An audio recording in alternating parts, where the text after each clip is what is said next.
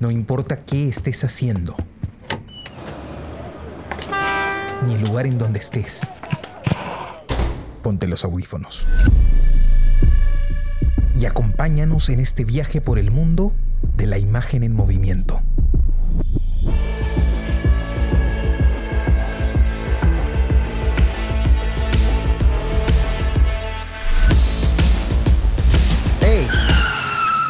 ¿Qué cine pasa?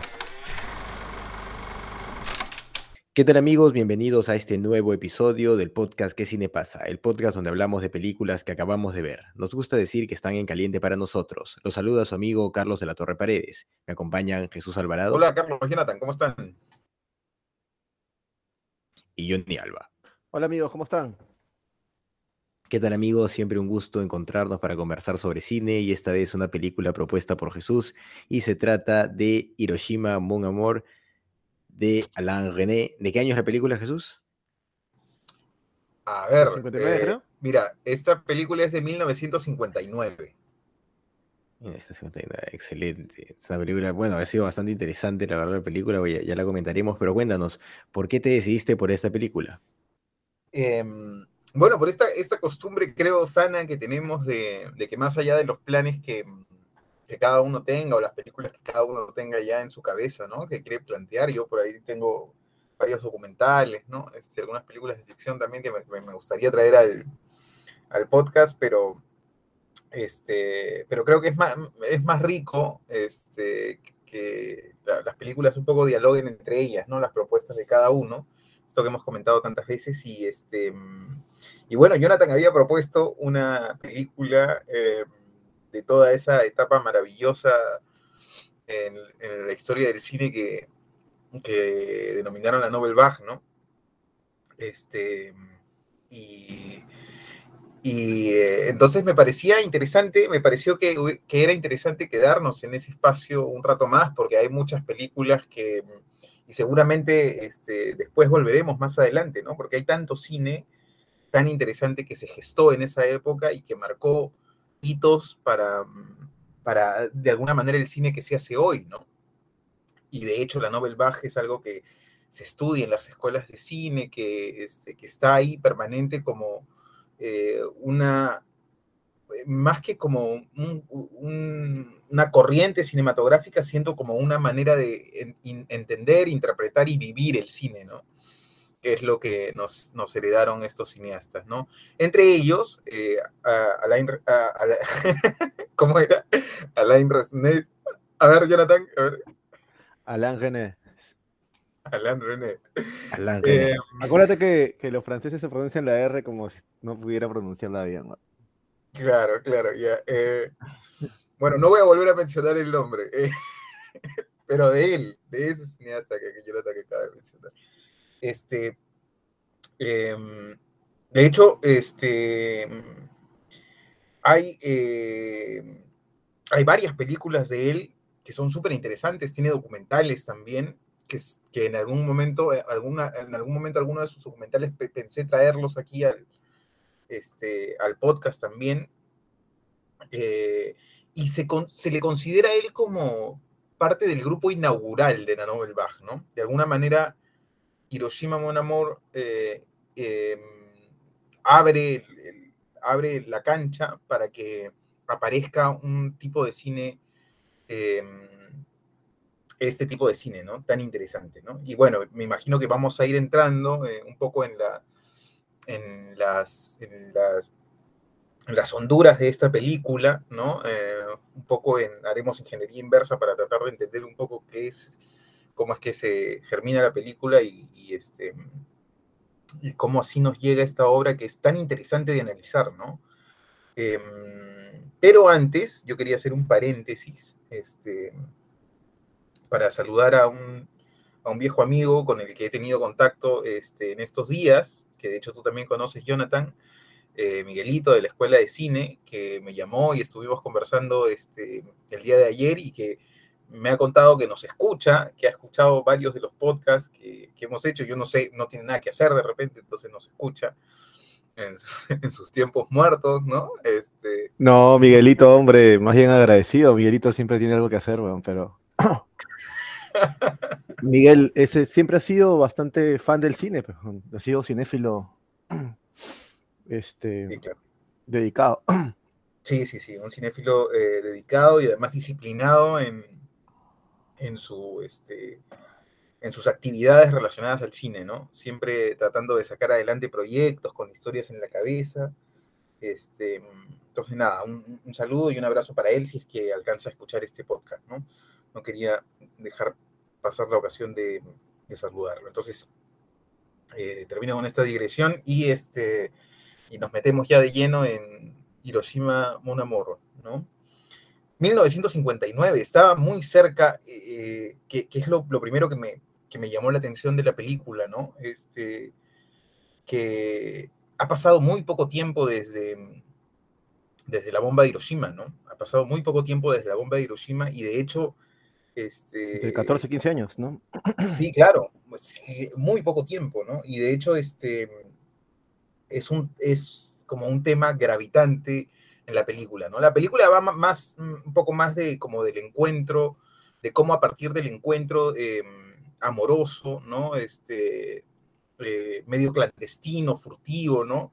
Y, también pasajero de dos desconocidos, ¿no? Este, cada uno de ellos, sobre todo el personaje de, el personaje de ella, ¿no? Sobre todo ella, este, empieza una suerte de viaje eh, introspectivo que es muy doloroso, ¿no? Eh, un viaje hacia su pasado, hacia cosas que eh, en, teoría después de algún tiempo ella ya había olvidado, pero, este, pero que en el contexto de, de, de, esta relación, ¿no? De esta relación eh, adúltera, de alguna manera, ella recuerda y rememora, ¿no? Y la película, este, pero claro, pero esta relación de amor en el contexto, este, eh, en el contexto de que, que, destila la película, ¿no? Permanentemente eh, de, del caos que generó este, la bomba de Hiroshima, ¿no? Y eh, ella es actriz, ha llegado a Hiroshima para grabar una película sobre la paz, o sea, vinculada a, a, la guerra, ¿no? A la Segunda Guerra Mundial, de alguna manera. No, no, no nos metemos más allá de, más allá en, de qué va la película o qué cosa específicamente, pero entendemos que es una película internacional relacionada a la paz, la que ella está rodando en Hiroshima. Y en una de sus últimas noches va a un bar y se encuentra, y un, y este, y se encuentra con un desconocido, ¿no? Que la aborda. Este, que tiene un trabajo más como de oficinista, ¿no? Este, da, da, la sensación, él se dedica a la arquitectura, según lo que dice en algún momento, y, pero esas son cosas y detalles que nosotros vamos conociendo más adelante, ¿no?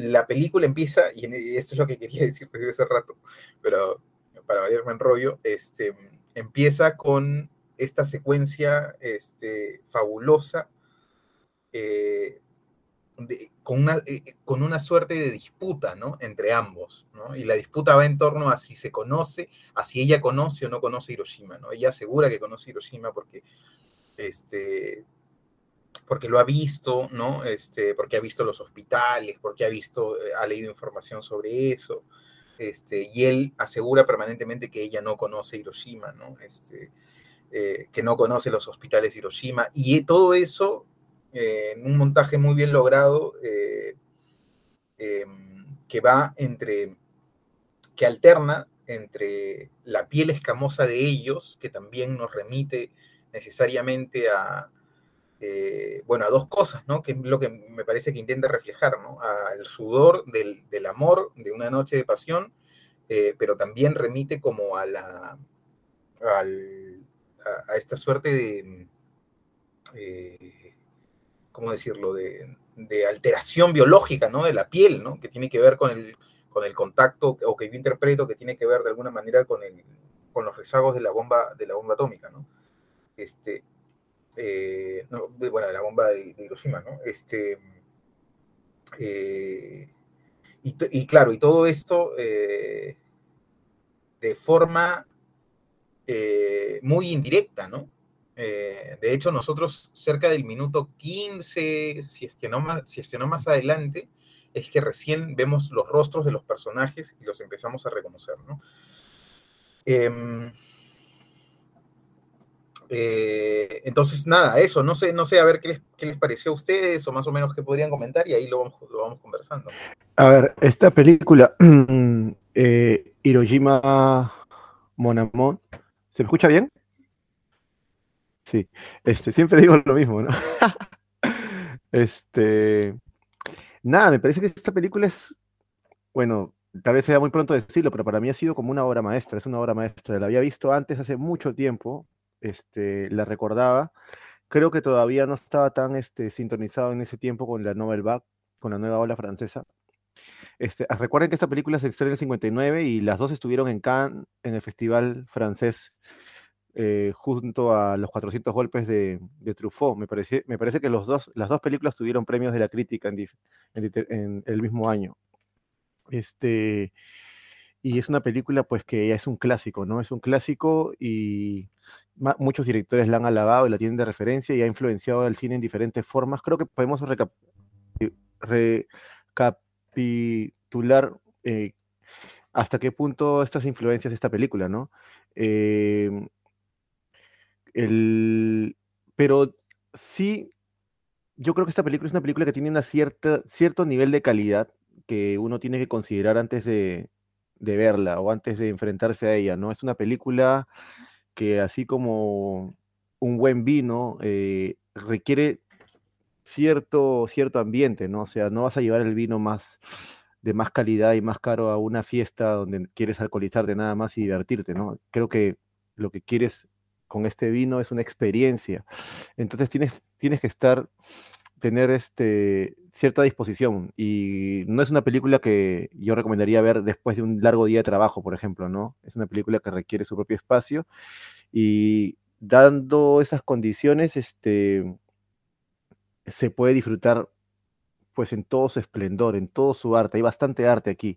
Este, el director, ya lo habíamos mencionado, es un director eh, no es reconocido como parte de la Novel Back, pero esta película sí es reconocida como parte de la Novel Back. No sé si me dejo entender. Este, Alain Genés y sobre todo la, guionista, ¿no?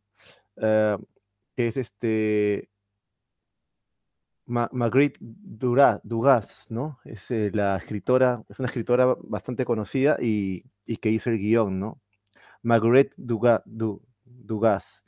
Este, la película tiene esta, esta reflexión literaria, ¿no? Sobre todo porque esto es algo que en las escuelas de arte y en las escuelas de cine se ve mucho que es el arte por contraste, ¿no?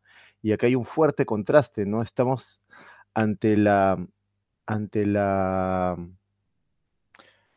los recuerdos de, y el lugar donde, donde se sucedió probablemente el, evento más eh, importante y más eh, violento del siglo XX, no el siglo pasado, que es este Hiroshima, y en contraste con el personaje, que es este, esta francesa que también estuvo, fue parte de la guerra. Primero, contraste porque los dos personajes representan polos opuestos de una guerra universal que involucró económicamente, físicamente, violentamente a, a casi todo el globo. Y segundo, porque también involucra no solamente a estos personajes, sino también a sus culturas, ¿no? Este, la película está rodada en francés. Eh, ella es una francesa que va a grabar una película precisamente a Hiroshima y no se detallan cómo se conocieron ni esto, porque la película empieza, digamos, como si, como si empezara a la mitad de un cuento, ¿verdad? Este, sin embargo, esto no es lo importante de la película, sino lo importante es cómo se profundizan los personajes, ¿no? Yo creo que en toda historia de amor, porque el amor este, también es un sentimiento universal y que todos los hemos experimentado en diferentes, este, de diferentes maneras y en diferentes profundidades, pero casi, casi siempre uno puede sentir empatía con una historia de amor, ¿no? Cuando es real. Y, las historias de amor siempre tienen ese impulso eh, inicial poderoso que es el del, enamoramiento y también ese, ese desencanto cuando las, cuando las culturas este, se reconocen, ¿no? Eh, incluso cuando estás con alguien de tu propio país, pues siempre hay un momento en el cual a pesar de haber crecido juntos, pues uno no tiene la misma crianza, las mismas costumbres y los mismos recuerdos. Entonces siempre hay un desencuentro también. Hay un encuentro poderoso y un desencuentro en toda relación pareja, de pareja. Pero en esta película el desencuentro es muy poderoso por todo lo que lleva eh, atrás. Es como si fuera no solamente la historia de, de, estas dos parejas, sino es como si de alguna forma estuviera contando la historia de la humanidad, ¿no? Este, eh, por el desenlace también de lo que es la misma guerra, ¿no? Eh, cómo nos divide una guerra absurda.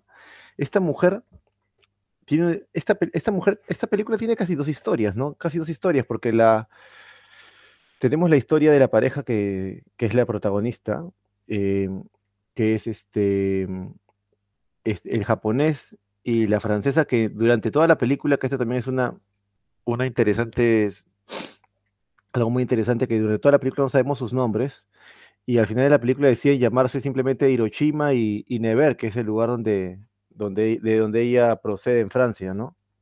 Este, digo que son dos películas porque está la historia del, de ellos dos y también está la historia del pasado de ella y, y, eso nos hace ver que ella de alguna u otra forma, a pesar de que los dos sostienen toda la película, ella es la protagonista, ¿no? Porque es donde más se profundiza la historia, donde más la sigue la cámara, el montaje y todo, ¿no?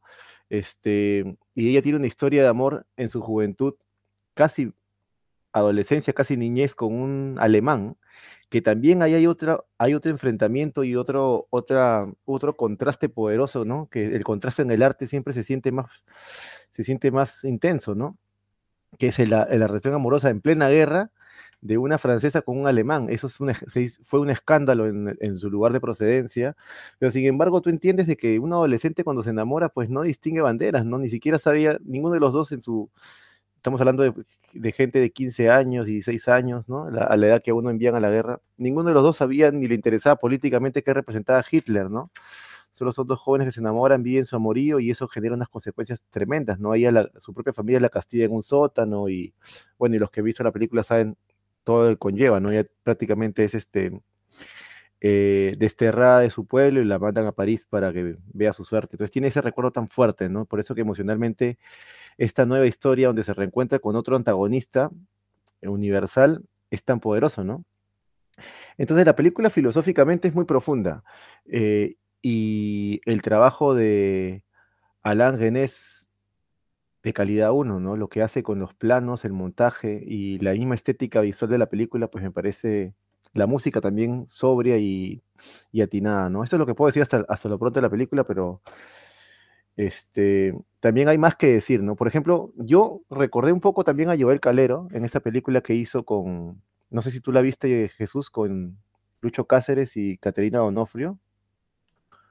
La última tarde. Claro, sí la vi, la última tarde, sí la vi, sí porque, bueno, creo que Calero nunca mencionó, o tal vez sí la mencionó y yo no recuerdo, ¿no? este, Hiroshima Monamun, pero creo que más mencionaba a Richard Linklater, que es este, que tiene una, trilogía parecida, pero sin embargo, el estilo. directa a Richard Linklater. Igual tenía muchas referencias Calero cuando escribió este guion, pero la diferencia con Lil Laker es que Lil Laker solamente cuenta una historia de amor y Caldero cuenta una historia de amor que contrasta con otra historia que tiene que ver con el país, ¿no?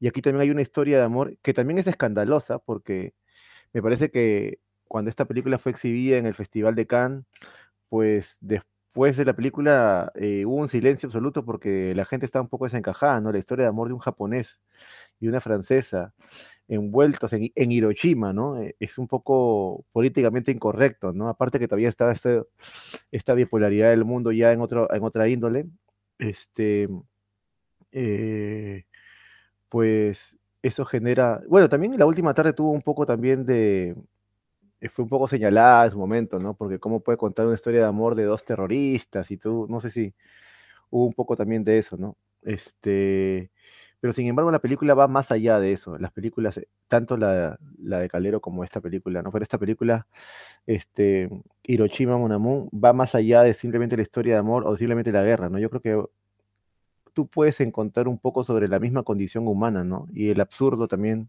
de ciertos sucesos.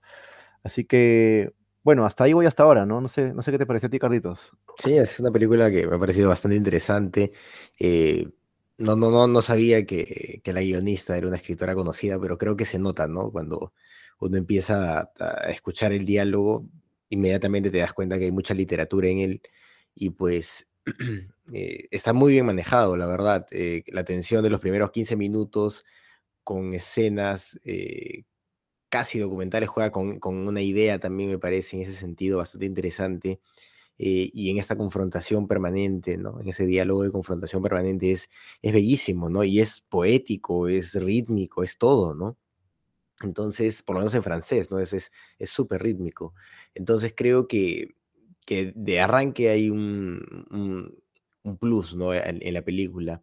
Y y y y claro, eh, puede ser una película que en en su momento debe haber sido complicada de ver, ¿no? No no por el tema de que de que sea eh, lenta ni nada, sino justamente por lo que comentaba Johnny de de lo políticamente incorrecto, ¿no? Hiroshima no había pasado hace mucho y de todas maneras, eh, el mundo occidental es un mundo, pues, que mantiene ciertos estándares, ciertas lógicas, e imagino que en ese entonces más aún, ¿no? Luego de de haber ganado la guerra y estando tan cerca, ¿no? De de estos sucesos. Eh, la película a mí me pareció bastante interesante, la relación que se forma me parece también, eh, que se construye de una manera bastante particular y que los 2 personajes, a pesar de esta resistencia que que muestran al alejamiento, en el fondo saben que que es parte, ¿no? De de este juego en el que en el que están entrando, y por eso prefieren no no conocer sus nombres de alguna manera, ¿no? O no llamarse nunca por sus nombres. Eh, la propuesta estética es e es bellísima, ¿no? Eh, in incluso los momentos en donde están los cuerpos abrazándose, ¿no? Y ves los brazos abrazando espaldas, tocando brazos, ¿no? Las manos tocando brazos, jugando. Eh, creo que que el director logra transmitir mucho, y estas escenas complementan muy, muy bien con con el texto que va acompañándolas, ¿no? Eh, la actuación de los personajes me pareció interesante. La historia en sí, claro, es es tremenda, ¿no? Porque también hay un caso curioso con con con este personaje femenino, ¿no? Con Nevers, porque, eh, ella se enamora de los de los enemigos, ¿no? De los enemigos en la guerra. Se enamora primero de un alemán, luego se enamora de un de un japonés, ¿no? Entonces hay hay como una constante respecto a a a enamorarse de los enemigos de su país, ¿no? O de los que fueron los enemigos de su país en ese momento, ¿no? En el en el momento de la Segunda Guerra. Y eso me pareció bastante interesante también, ¿no? Cómo el personaje se configura a partir de de esa ausencia, de esa carencia que surge cuando matan a cuando matan a su a su novio, ¿no? Y y y el relato de cómo lo matan también me parece bastante interesante, porque, claro, ella empieza a hablar de la locura, pero se da en este momento una narración, eh ¿cuál es la palabra? Eh, fragmentaria, ¿no? Una narración fragmentaria, una narración en la que el tiempo es, No eh, lineal. claro, no lineal, eh, te te cuenta algo que pasa en en la mitad de lo que de toda la historia, luego se va al inicio, luego se va al final y va jugando de alguna manera, pero aún así nosotros podemos sentir empatía y seguir esta historia y poder armarla con mucha facilidad en nuestra cabeza, ¿no? Entonces ese es un logro del guion, ese es un logro del guion definitivamente. Y, pues, los actores creo que que hacen un un papel muy, muy, muy destacable, ¿no? Eh transmiten mucho los actores, y eso eso me parece fundamental, más aún cuando es una película que prácticamente se basa en ellos 2, ¿no? Está sobre ellos 2 permanentemente, aparece uno que otro personaje por ahí, pero la película es básicamente ellos 2 y ellos 2 tienen que sostener esa película, ¿no? Eh, me me parece que ha funcionado bien, bastante bastante bien en en todos esos Yo sentidos. tomaría algunas de las cosas, este, que están planteando que que de hecho me han parecido, eh, superinteresantes, ¿no? Este, el amor. Eh, de alguna manera o sea, el amor es un tema tan fundamental, ¿no? Y que ha sido tan tocado y que seguirá siendo tocado a partir a través de los tiempos, porque forma parte de, este, de nuestra naturaleza y de nuestra, eh, inclinación hacia, eh, hacia la sobrevivencia, ¿no? De alguna manera.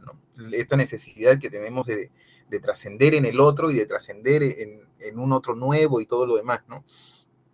eh, y que en este caso se mezcla con, se mezcla absolutamente con la pasión, pero el amor y la pasión que se, van transformando a lo largo de la película en, este, en el vehículo del recuerdo, de alguna manera, ¿no? Eh, del recuerdo, porque eh, y de las heridas abiertas, ¿no? De las heridas abiertas, de, los traumas que evidentemente en ella este, no han sanado, ¿no? Eh, que están latentes, ¿no? Y, este, y cómo, em, y, siguiendo la lógica de lo que ustedes plantean, ¿no? De que la película va más allá que solamente estos dos personajes, ¿no? Y confronta en realidad dos mundos supuestamente enfrentados, este, eh, de alguna manera, eh, lo que, eh, siguiendo esa lógica, entrando en, esa dinámica, el, mundo occidental, el mundo este, cosmopolita que ella representa de, alguna forma, este, también está trastocado, ¿no? Y tiene heridas profundas eh, se podría interpretar de esa manera, ¿no? Que tiene heridas profundas que son producto de la guerra, así no se vean a simple vista, ¿no? Este, mm, eh, porque ha estado involucrado de alguna u otra manera en eso, ¿no? Creo que el tema del amor también se plantea desde una perspectiva de universalidad, ¿no? Este, porque, claro, em, es algo que todos podemos entender, interpretar más allá de nuestras culturas, de nuestras eh, enemistades, este, Em, eh, culturales, económicas, este, chauvinistas o, cualquiera de esos problemas, es algo que todos podemos entender, interpretar y que em, cuando se encuentran dos personas, cuando se encuentran dos personas, eh, todas esas diferencias de alguna manera desaparecen, Y lo que, no del todo, pero sí uno se enfrenta al otro, ¿no? cuando, sobre todo si es que está dispuesto a conocer al otro, tú te enfrentas al otro y de alguna manera en ese reconocerte en, la otra persona, entiendes, eh, no necesariamente justificas, pero sí entiendes eh, su, o, te reconoces, o lo reconoces como, como un ser humano, ¿no? que puede tener ideales, que tiene pensamientos, que tiene un trabajo determinado, o, este, o puede estar incluso involucrado en una guerra, pero que en ese momento, para ti, es un ser humano que está frente a ti, ¿no? Con el que te puedes llegar a tener este, cierto nivel de identificación, ¿no? Eso es súper interesante porque eh, sale del estereotipo de bueno o malo, ¿no? Este, eh, de, de, alemanes malos, este, franceses buenos, ¿no? Este, eh, rompe absolutamente ese estereotipo y nos, y nos ubica, claro, algo, como bien decían ustedes, creo, algo eh, tremendamente atrevido en esa época, ¿no? Aún hoy, eh, creo que plantear las cosas de esa manera este, podría ser, podría generar por lo menos cierto resquemor en un sector, ¿no? Este, y bueno, y otra de las cosas que me pareció súper interesante también, de nuevo en la, en la secuencia inicial, y es algo que está planteado también a lo largo de la película y que tiene que ver con la pasión que se transforma en la película en el, en el contacto, ¿no? En el contacto de la piel, en el roce de la piel entre uno y, otros personajes, pero que está muy bien este, contrastado con rostros, en la secuencia inicial, con rostros de, de niños deformados, ¿no? Este, con pieles destruidas, con seres absolutamente este, arruinados, ¿no? Eh, eh, arruinados por la guerra y arruinados por eso, ¿no? Entonces ese contraste de la, de la belleza de ellos, por, interpretarlo de alguna manera, y de esa belleza que se, em, que se nos hace idílica en al inicio de la película, contrastada con todas esas imágenes que terminan siendo tan fuertes, Em, es brutal, ¿no? Eh, es brutal ver las cosas y además con la música también coincido en que la música, como pocas, bueno, varias veces hemos hablado de la música y, la, y, he comentado también que, yo tengo mis reparos con la música porque es muy elocuente, entonces puede este, sacar de tono fácilmente las películas y además siento que hay que darle una oportunidad más a los otros elementos de la banda sonora para ver hasta dónde se pueden llevar. Este, pero en, este, en el caso de esta película me ha encantado también, ¿no? La forma en la que está planteada, porque además tiene, está construida como eh, para reforzar dramáticamente determinadas escenas y creo que lo logra fantásticamente bien, ¿no? Eh, eh, creo que la música aparece en los momentos indicados como para señalar o puntualizar determinadas cosas sin interrumpir, sin este, sin em, distorsionar de alguna manera la, experiencia de acercarnos, este, de acercarnos a estos dos personajes, ¿no?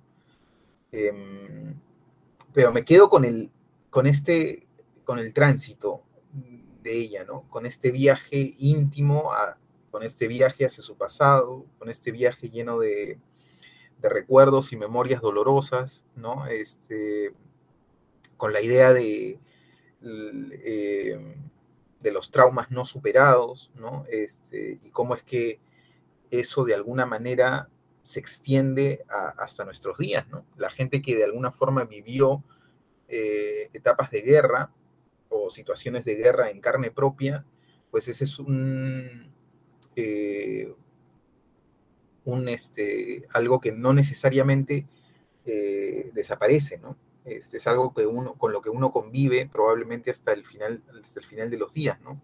En el caso de ella, eso está este, reflejado pues en la, en la, muerte de esta, de, de este joven, ¿no? A quien ella pues amaba de alguna manera, ¿no?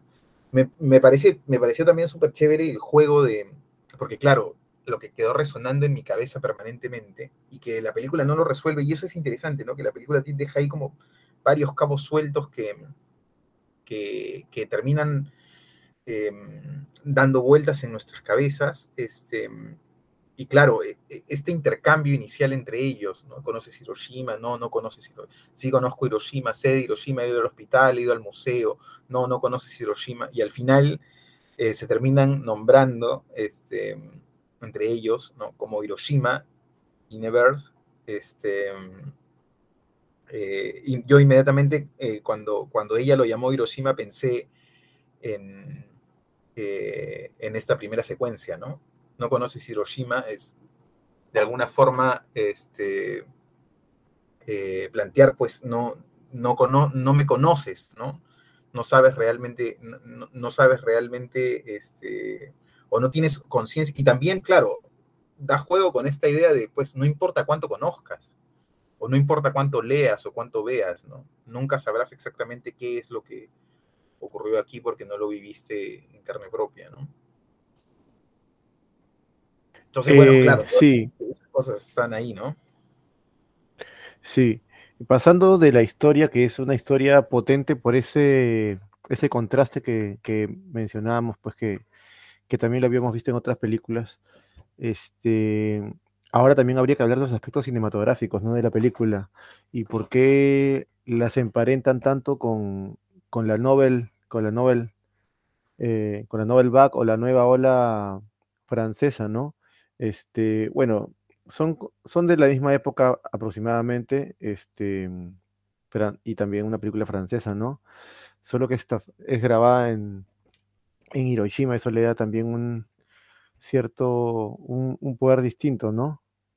Este, hay varios aspectos que, podríamos evaluar, ¿no? Por ejemplo, cómo fue, cómo fue retratada fotográficamente este, la protagonista, ¿no? Emanuel Guibás, este, que bueno, se convirtió también en una leyenda precisamente por su interpretación tan, eh, tan profunda y tan auténtica que hizo en esta película, ¿no? Este, se resalta su belleza en las tomas, pero no se, no se resalta su belleza en la forma hollywoodense, no sé si se dieron cuenta, ¿no? Sino incluso su atuendo, su, su, su eh, su indumentaria durante la película no es una indumentaria, pues, este, que sea de una, de una, de una diva, ¿no? Sino lo contrario, ¿no? Es como una mujer, tratando de ponerla en el orden de una mujer, este, común y corriente, ¿no? Eh, igual con notable belleza, pero no con la belleza de Hollywood, donde la presentan, pues, este, una Marilyn Monroe, o de repente, pues, este, una actriz, este, como Rita Hayworth, o actrices de ese tiempo, con otra, con otra iluminación, no más clásica, ¿no? En esta película, eso es definitivamente también la influencia que tuvo el neorrealismo italiano en estos creadores este, de ese tiempo, que el neorrealismo italiano se había fungido unos, una década antes más o menos, ¿no? Ahora tengamos en cuenta que esta película pasan, fue, eh, fue realizada o fue estrenada eh, unos 14 años después del acontecimiento de, de, de la bomba en Hiroshima, ¿no? Si bien es poco tiempo, tampoco es es poco tiempo, pero no tampoco, ¿no? Porque 15 años es suficiente para que se, para que se geste una nueva generación, ¿no? Este, ya dicen este, los estudiosos que las generaciones se marcan cada 15 años, ¿no? Y siempre que el que marca el, movimiento contemporáneo son los, los, eh, los que están rondando esta edad, ¿no? Entre los 15 y 20 años, ¿no? Este, están las características, pues, de, de la juventud de cada tiempo. Entonces, pues, lo mismo pasa con, otras películas este, eh, de ese tiempo, ¿no? Todas están marcadas un poco esa sombra, ¿no? Este, de este acontecimiento, pues, que es que universal, ¿no? Que impactó tanto en Europa. Ahora interesante cómo llevar todo esto a Japón, ¿no? Algo que no se había visto tal vez en el cine, no sé, al menos no en el, no en los que se habían manifestado antes como Roselín y otros actores ¿no? que habían grabado en Europa, ¿no? Y que habían mostrado este, los estragos desde Europa, ¿no? Ahora, y acá no se muestran, por supuesto que se muestran estragos físicos en los flashbacks, ¿no? Pero cuando tú ves a los personajes se muestran estragos más emocionales.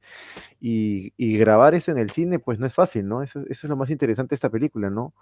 Cómo a través de una historia muestra los mismos edificios derribados que se ven de repente en Roma ciudad abierta, pero los ves en, los personajes, ¿no? En e, ellos son los que están quebrados, ellos son los que están rotos y que han quedado también con ciertas ruinas, o sea, no solamente eh, exterior, sino también interior. Eso es interesante. ¿Por qué esta película está vinculada a la Novel Back? Eso habría que analizarlo, ¿no? Yo creo que esta película tiene cierta frescura en el montaje, en la puesta en escena, este, también grabada en exteriores, ¿no? No como las películas que se, hacían en ese mismo tiempo, en ese mismo año habían otras películas que también se estaban grabando, pues este, eh, que, todavía llega, eh, tenían la fuerza de las películas de estudio, ¿no?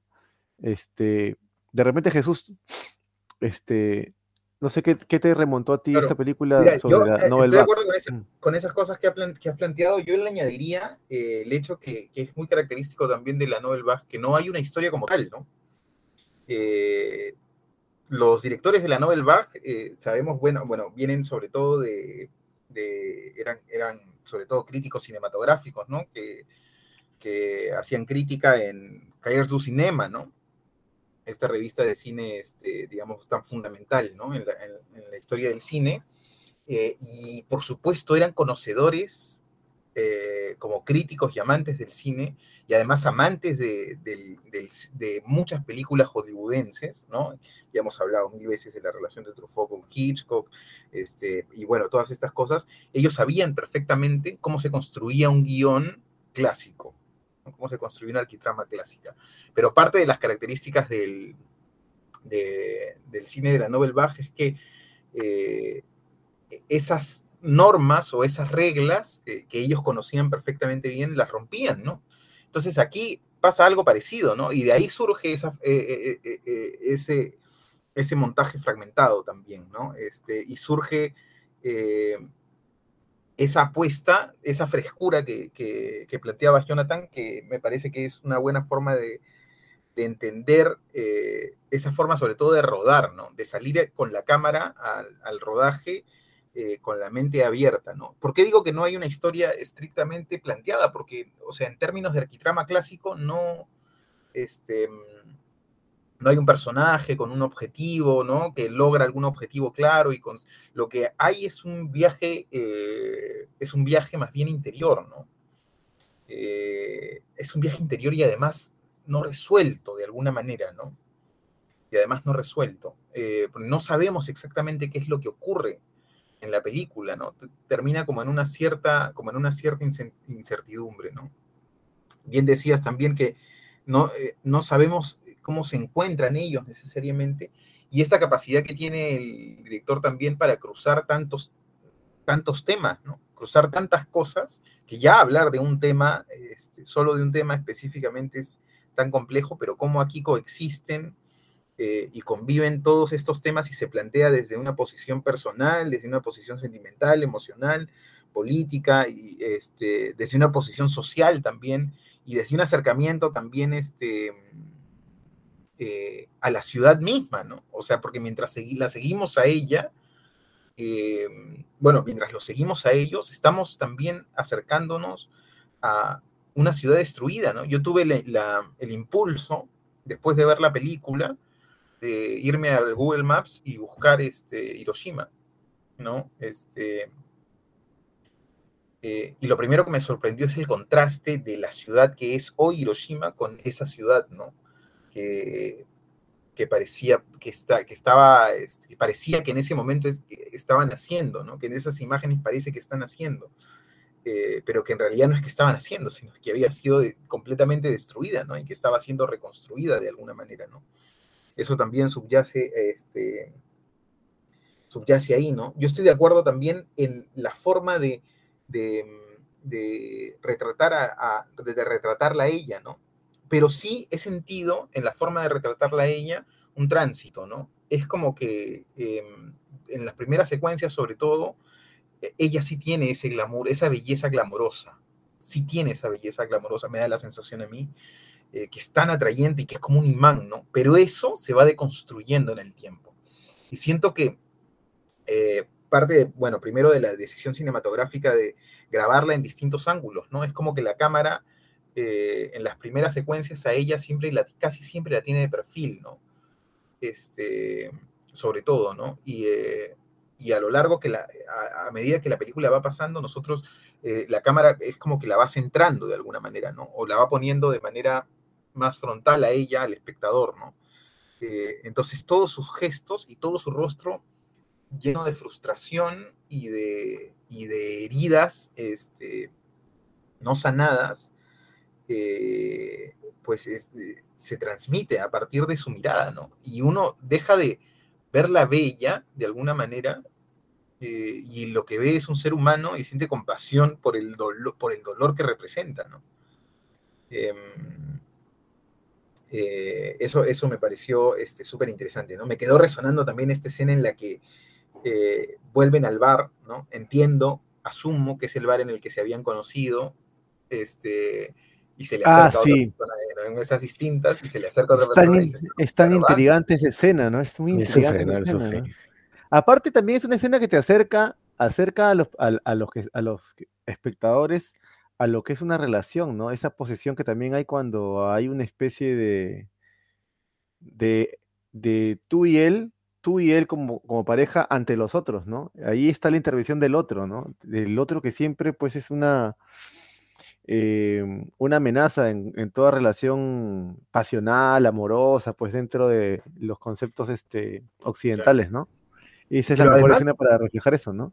Además, eh, los dos y para ese momento nosotros ya lo tenemos clarísimo, ¿no? Porque ya ocurrió varias escenas antes, este, son infieles, o sea, pero son felices, cada uno en su relación es feliz, se declara como feliz. Eso hace que todo eso sea como que una coyuntura que se, se, dio sin ninguna, sin ninguna ambición de los dos de buscarla, ¿no? Que, y eso hace que esa um, aleatoriedad de sucesos hace que todo sea más fuerte incluso, ¿no? Sí, claro y él destila, yo no sé si ustedes lo sintieron, este, pero destila como desesperación, ¿no? Casi desde el inicio, ¿no? De, bueno, después cuando los vemos, evidentemente, ¿no? Porque él da la sensación en la primera secuencia que él tiene como cierto control, ¿no? Cuando están hablando de Hiroshima y todas estas cosas, pero eso inmediatamente se desdibuja este, en el momento en el que él quiere seguir viéndola, ¿no? Y ella tiene como la, la idea clara de que no, pues, ¿no? Que ha sido una noche y que ya y que debería quedar ahí, ¿no? Pero él empieza a mostrarse como más débil Y e, eso, digo, me lo hace, me lo hace tan cercano, pero en la, como en, en, la humillación, ¿no? Porque es como que progresivamente él empieza a caer como en un hoyo de desesperación, eh, de no saber realmente qué hacer, y es absurdo lo que le está planteando. acuérdate que ella, le, él está diciendo, le cuenta que se va a cerrar, él está diciendo, quédate en Hiroshima, le está diciendo, ¿no? Absurdo. Sí, sí, sí. Perdóname. No, digo, pero acuérdate que ella le cuenta que se va pronto, casi al final de la, de la cita que tuvieron, hacia el día siguiente, cuando ella le, o sea, él la conoce, tienen una especie de, salen, ella lo invita después a, quedarse incluso, tienen una noche amorosa, pero él nunca tiene en mente de que ella se va a ir, prácticamente al siguiente día, ¿no? Entonces, cuando se entere es donde parte esa desesperación, creo yo. Pero, pero me parece que también eh, tiene que ver con, con que él eh, se lo pide, ¿no? Porque hay un momento en donde ella está caminando y piensa, ¿no? Y dice, si me toma de los hombros y me besa, estoy perdida, dice, ¿no? Sí, sí, sí, claro.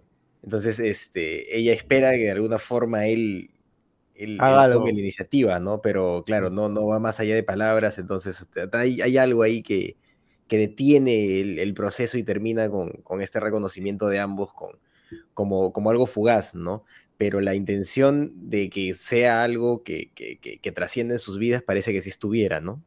Es que ella de alguna manera tiene el, claro, e, está como emocionalmente quebrada, como decía Jonathan, pero, eh, pero, pero carga con la madurez del dolor, ¿no? De alguna forma. Entonces ella está dispuesta como a aceptar las cosas de, de alguna manera, ¿no?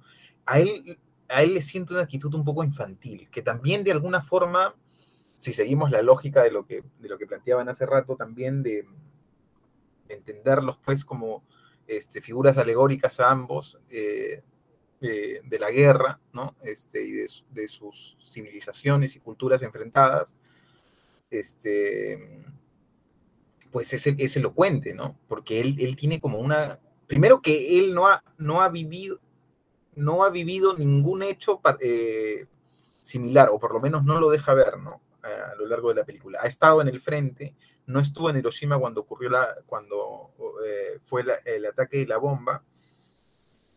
Eh, pero claro, nosotros al, lo que nos acercamos es al trauma de ella, que al lado de la intención y la desesperación de él, el trauma de ella es fundamental, ¿no? Es como gravitante, y esa mujer está al borde de la locura permanentemente, ¿no? Eh, y él parece egoísta, ¿no? Este, parece egoísta en todo momento, ¿no? Da la sensación como de, a mí me dio por lo menos la sensación de infantil, de desesperado, de egoísta, ¿no? Eh, y, bueno, otra este cosa que, sí. Sí, no, dime. No, otra cosa que también hay que resaltar, ya hablando de lo que tú dices sobre la actitud de él, sobre los personajes, este, porque eso también son este, creo que es este el guion, ¿no? De, de Marguerite Dugas. Me parece que un, tiene esta especie de, de, de lado literario poético. Sí, eso ya el, el, el, director, pues, este, lo mimetiza muy bien con, con el montaje y los planos, ¿no? Los valores de planos y la forma en la que, en la que va retratando, pues, a cada uno de ellos eh, eso resalta al, inicio, ¿no? Eso resalta al inicio, el, ritmo poético. hay, muchos momentos de la película en las cosas que ella dice, ¿no? En las cosas que ella reflexiona. claro, claro. Cuando de arranque, o sea, de arranque empieza con eso, ¿no? Sobre, de arranque. claro, y, claro, porque ten en cuenta que los protagonistas no aparecen en la película, no les vemos el rostro hasta después. Exactamente, está, yo he medido esto, 15 minutos clavados.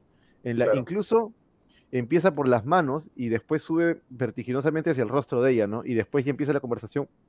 Y eso es este muy atrevido. ¿ah? Eh, yo, insisto en, la, primera, en la primera imagen que tenemos de la piel de ellos, ¿no? De esta piel como este, atormentada. Por, que es una imagen muy poética, porque también te, desliza como, como una arena que podría ser tranquilamente cenizas pues de Hiroshima o, podría, claro, claro, la bomba, ¿no? desde esa perspectiva. Sí, y claro, y después vemos la piel sudorosa y todas esas cosas, y después ya, entonces hay como, eh, hay este, hay mucha intensidad, ¿no? En esa relación, eso es de alguna forma lo que, lo que quiere reflejar. De alguna forma, la, la relación que ellos tienen esa noche, sobre todo, es como eh, genera pues la, el impacto en ellos de, de mil bombas, ¿no? Estos Este- directores de ese tiempo tenían muchos este, buenos guionistas también, o sea, bueno, ya después este, aparecieron ya, bueno, ahí mismo, ¿no? Este, Godard y Truffaut, que ellos mismos también escribían, ¿no? Chabrol. Yo había leído que el mismo Chabrol había dicho que, refiriéndose a esta película, este, Hiroshima Mon Amour, se había dicho que era la mejor película que había visto en su vida. No sé si hasta ese momento, ¿no? Pero había dicho Está- eso.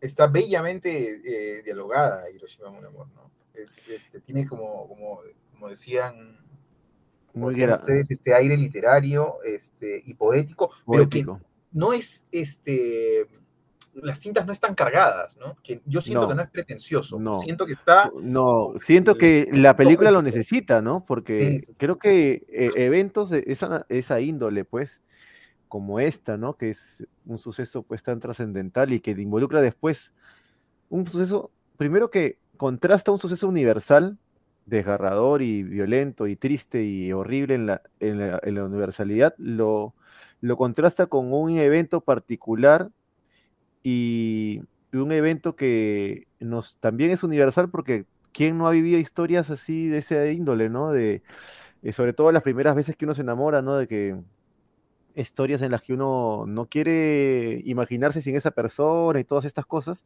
Entonces, son dos historias universales, uno desde el punto de vista eh, individual y el otro universal, y, y las contrasta, pues necesita este, este guion medio poético y esta imagen, este tratamiento audiovisual también que me parece súper preciso, ¿no? La música. Claro.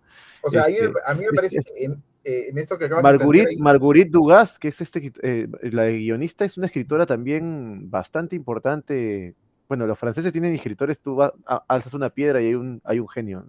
Tienen muchos escritores este, potentes, ¿no? Este, los- claro, pero esta escritora, pues, sí, pues esta, esta vocación este, claro, es que tú pones, tú pones por ejemplo, en, en- relacionada al arte, en- ¿no? en- a los ingleses y, y te viene Shakespeare y, y en español te viene pues Cervantes, pero en Francia te vienen varios, pues, ¿no? Voltaire, este, el mismo Camus, hay para Dumas, tienen como 10, 10 por, no hay uno solo, ¿no? En los ingleses, en los franceses. Este, y creo que es el país que ha ganado más premios Nobel de literatura en la historia, si no me equivoco. ¿ah? Francia. Hacen bastante lobby desde Francia, es lo que pasa. Sí, bueno, bueno, cambiaron el cine Juega, también, no claro, solamente el juega. También. Cambiaron. ¿Quieres los italianos. para calificar o, o- queremos seguir comentando sobre la Bueno, película? es, es un mito, este, este, es una leyenda urbana esta que se repite entre cineastas que quieren enviar su- sus propuestas cinematográficas a festivales franceses, ¿no? Este, que los franceses pues, no aceptan nada, no aceptan nada que no esté subtitulado al francés, ¿no?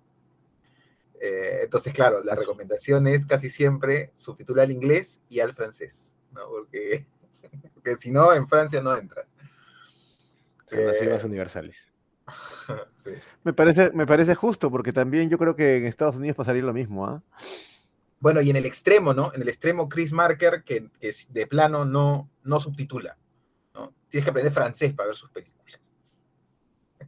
Tremendo. ¿Y cómo vimos la película de Chris Martin? ¿La conseguimos subtitulada? No, pues Ahí no, la conseguimos subtitulada, sí, pero él tenía como esta vocación, ¿no? De que no quería que se subtitulen, ¿no? Ya después, obviamente. Godard también tiene algunas películas, el- Godard también tiene algunos documentales que no subtitula, ¿ah? Claro, claro. sobre todo los que hizo en, en la, en, en el milenio, en el Bueno, nuevo es, milenio, que ¿no? es cierto que hay una barrera ahí que es a- a muchas veces infranqueable, ¿no? Por eso es tan fundamental Sí, el, el traductor en, en la literatura y en el cine también, ¿no? pero, Yo, ah, de hecho, hace poco Pero el un libro de poemas. eh, ah, la ah, poesía que más tengo- todavía, ¿no? Que lo tengo ahí en Pango, que es súper difícil cómo traduces poesía. Pero entonces eh, se tomó la licencia literaria eh, de plan- de- en el formato del, del poemario. Tenías al lado izquierdo el poema en inglés y al lado derecho la traducción al español, ¿no?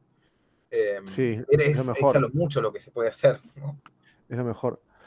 Este, eh, sí, es que, eh, de todos los géneros literarios, el de la poesía, pues es el más, el más pegado a la lengua. O sea, ¿no? el poema, inclusive, los poemas tienen este, un ritmo sonoro que algunas, las palabras mismas le dan ese ritmo casi de canción muchas veces que, que ya cuando le cambias, pues, este, lo traduces, pues no va a sonar igual, pues, ¿no? Sin contar algunos retrócanos que usa la gente. A mí no me gustan mucho los retrócanos, pero igual la poesía a veces tiene un poco eso, ¿no? Todo tiene Este, ritmo, todo, todo el arte narrativo. Whitman, bueno, por ejemplo. Whitman, Whitman, por ejemplo, que ha sido traducido al español, pero en inglés es diferente, ¿no? O sea, Claro. no diferente, pero me refiero que es el idioma. Y eso que Whitman fue traducido por Borges, ¿ah? Y decían que Borges a veces corregía algunas cosas de Whitman, pues, tenía ese atrevimiento de este, esta, este libro clásico de, Whit- de Whitman, pues este, Hojas de hierro, no, no recuerdo cómo se llama, Claro. es traducido por Borges, ¿no? Bueno, amigos, Eh, estamos saliendo de la película. ¿Qué dicen? ¿Estamos listos para calificar o todavía? Vamos. Muy bien, a ver, ¿quién empieza? Johnny, tú o yo. Eh, si quieres empiezo yo. Este, bueno, yo creo que esta película es una obra maestra y es una de las obras maestras que hemos visto este año. No sé cuántas obras ma- maestras hemos visto, eh, pero esta película es una obra maestra por muchas razones, por el nivel del guion, el nivel de, el nivel de dirección, de fotografía, la interpretación de Manuel Guibás me parece perfecta para esta película, me parece brillante.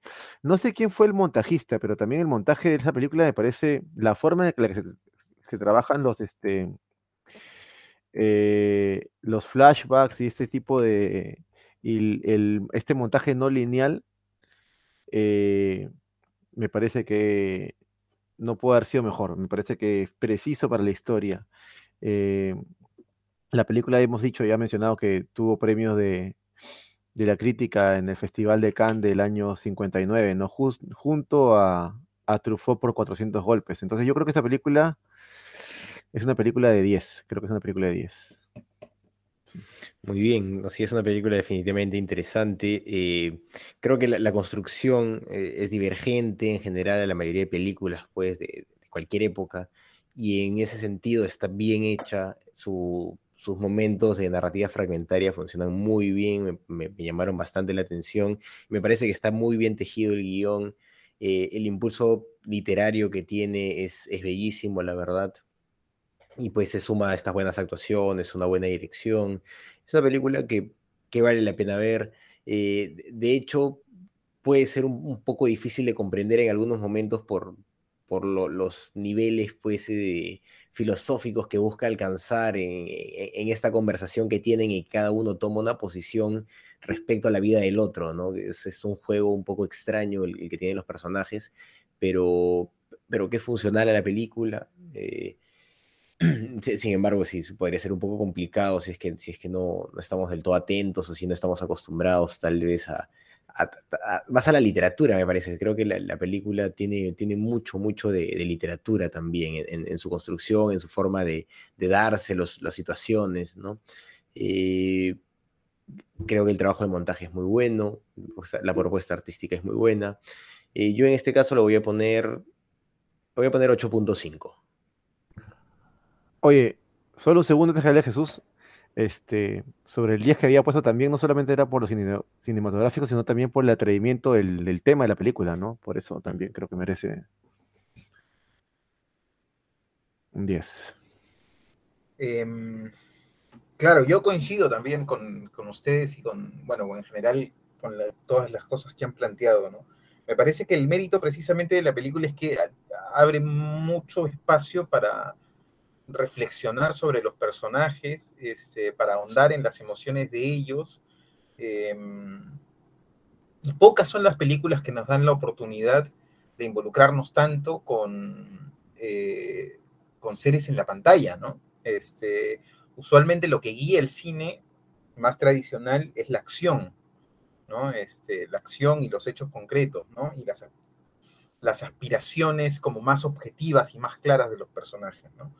Eh, entonces, uno de los grandes méritos de esta película, aunque suene contraintuitivo o contradictorio, eh, es el hecho de que te deja pensando en muchas cosas que la película de alguna manera no ha resuelto, porque no tiene la intención de resolver, porque es como intentar resolver en una obra de arte la naturaleza de la humanidad, ¿no? Este, eh, o darle respuesta a preguntas fundamentales, ¿no? Como cómo superar, eh, cómo sanar las heridas emocionales. Cómo reconstruirse uno mismo siguiendo, este, siguiendo esto que comentaba Jonathan de la deconstrucción o la destrucción emocional, ¿no? Este, esas son cosas que no tienen respuestas únicas, ¿no? Este, y que más bien ameritan eh, hacer reflexiones profundas y viajes interiores propios, ¿no? Nosotros asistimos en esta película al viaje de, esta mujer, al viaje interior de esta mujer que se llama Nevers, eh, y que tiene el gran mérito y la gran dificultad, como decía, desde la perspectiva del autor, de tocar tantos temas y tantas teclas a nivel político, emocional, social, este, ¿no? Y todas las cosas están ahí y nos dicen algo, eh, y nos dicen algo de alguna manera, ¿no? Nos pueden ayudar a plantear. Eh, a plantear la perspectiva de lo que ocurrió, de, una tragedia humana, ¿no?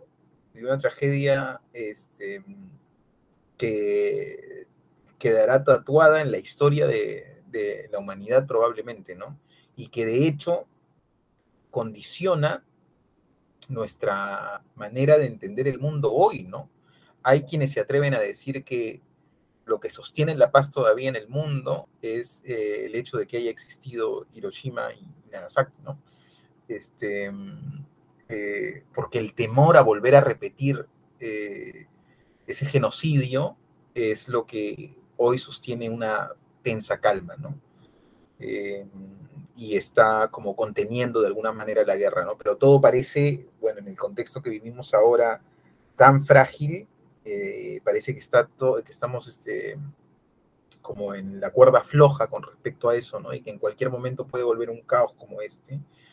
Y plantear eso desde la perspectiva de, del amor, eh, de la pasión, del encuentro furtivo, del encuentro este, eh, clandestino y apasionado de dos seres humanos que tienen vidas propias y heridas propias, eh, creo que ese contraste le, da un gran, un gran mérito a la película, ¿no? Que eso que quizás fue la premisa de la película la hace fundamental y le da el vuelo que tiene, ¿no?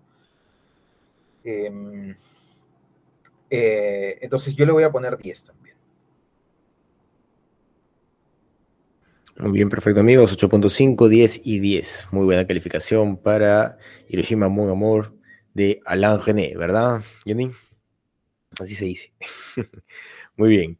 Eh, nos toca elegir la película de la próxima semana y bueno, me toca a mí. Estaba conversando aquí con los amigos porque quería mandarme con algo un poco pesado, un poco, largo, pero creo que, eh, bueno, han estado de acuerdo, pero creo que esta es una película que si bien está dividida en dos partes, no se puede ver eh, una parte sí y una parte no, ¿no? Porque queda, queda abortada la película de alguna forma si solo se ve una parte.